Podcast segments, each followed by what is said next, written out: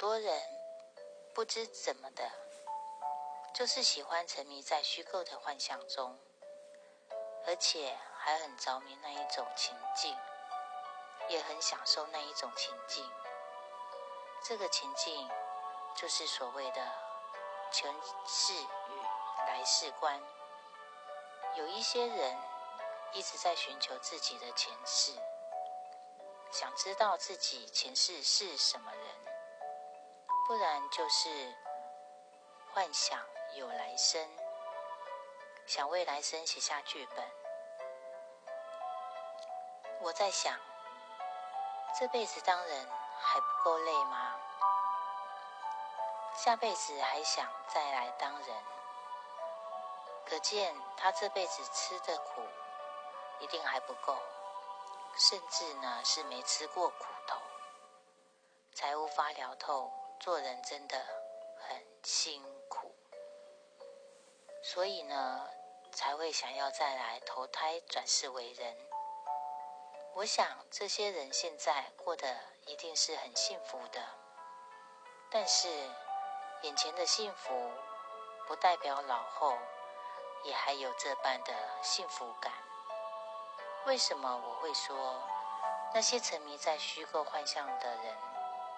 很明辨有前世来世的情境呢，因为相由心生，就因为他自己深信有所谓的前世及来世，所以呢，被这些传说不断的洗脑成功了，就会认同以及幻想有那个情境存在。我一直认为。我们的父母以及祖父母以上年代的长辈们，都被灌输那一些轮回观，世世代代被洗脑了。所以呢，我们从小也就被灌输那一种有前世以及来世的轮回观。我们的思维早已被绑架很久了，以至于认为那些旧有习俗。或是真的有前世来世的轮回说，这样就会变成理所当然的事了，而且会很自然的就接受了。我觉得我们需要用一颗无染浊而且清澈的心来明心见性，这样呢才能看到真相。也就是要先排除掉那一些杂念，就是那些当人死后有灵魂转世，还有量子力学以及错误的科学观等传说。